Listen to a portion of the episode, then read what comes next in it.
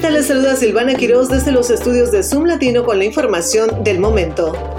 El secretario de Seguridad Nacional de Estados Unidos, Alejandro Mayorkas, advirtió ayer miércoles a los inmigrantes sobre los traficantes en la frontera entre los Estados Unidos y México, antes de la fecha del vencimiento de hoy jueves de la política migratoria de la era de la pandemia, el título 42.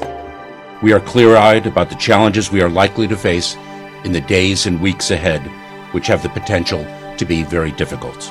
Our plan will deliver results, but it will take time for those results to be fully realized, and it is essential that we all take this into account. El secretario afirmó que se está llevando a cabo una campaña digital a lo largo y ancho de Centro y Suramérica para pedir a los inmigrantes que no lleguen hasta la frontera, ya que quiere recalcar que las fronteras no están abiertas y que a partir de hoy se aplica de nuevo el título número 8. Si quieres saber de qué se trata este título, visite nuestra página zoomlatino.com.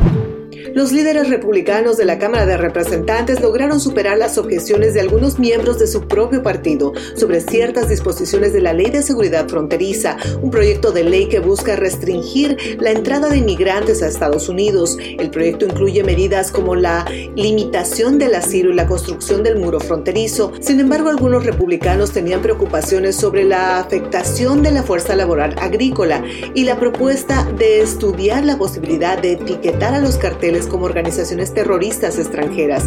Después de una serie de cambios de última hora, se aprobó una enmienda para incluir el lenguaje que asegura que cualquier efecto negativo sobre la fuerza laboral agrícola y la seguridad alimentaria sean considerados. La votación final está prevista para hoy jueves.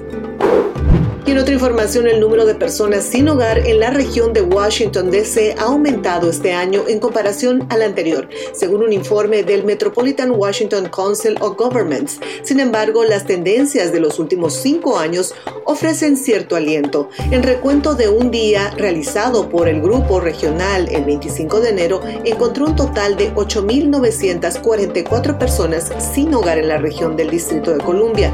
El informe define a las personas sin hogar adultos solteros, familias con niños y jóvenes sin acompañamiento que viven en refugios, programas de vivienda transitoria o en lugares públicos.